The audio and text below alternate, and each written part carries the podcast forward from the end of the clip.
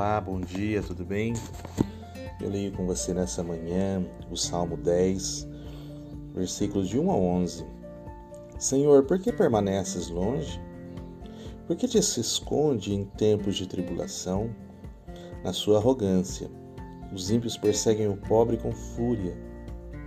Que eles mesmos caiam nas ciladas que maquinaram, pois o ímpio se orgulha da sua própria cobiça e o avarento amaldiçoa e despreza o Senhor.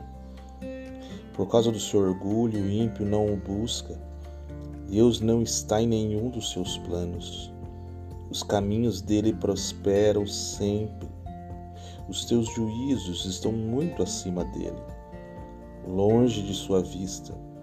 Quanto a todos os seus adversários, ele os trata com desprezo e diz a si mesmo: jamais serei abalado. Nenhuma desgraça sobreviverá a mim e à minha descendência. A sua boca está cheia de maldição. Enganamos e ameaçamos debaixo da sua língua.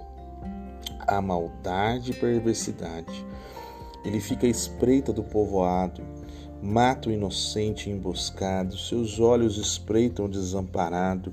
Ele arma a emboscada como o leão na sua toca, fica à espreita para apanhar o pobre.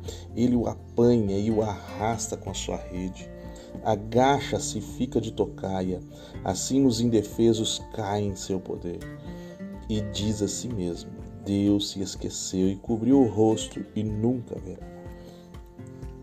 Agostinho ele ensinou que haviam duas cidades, ou na verdade duas maneiras de viver em sociedade. Uma baseada no doar-se e a outra no serviço a si mesmo.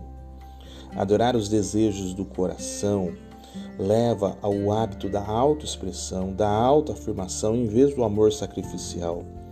É esse o modo de vida predominante nos dias de hoje. Com um Deus que parece distante, não fazendo nada a respeito. Nesse salmo, que nós lemos, ele descreve essa situação em detalhes dolorosos, como forma de impedir que nós sigamos, mesmo que sutilmente, esse modo de vida.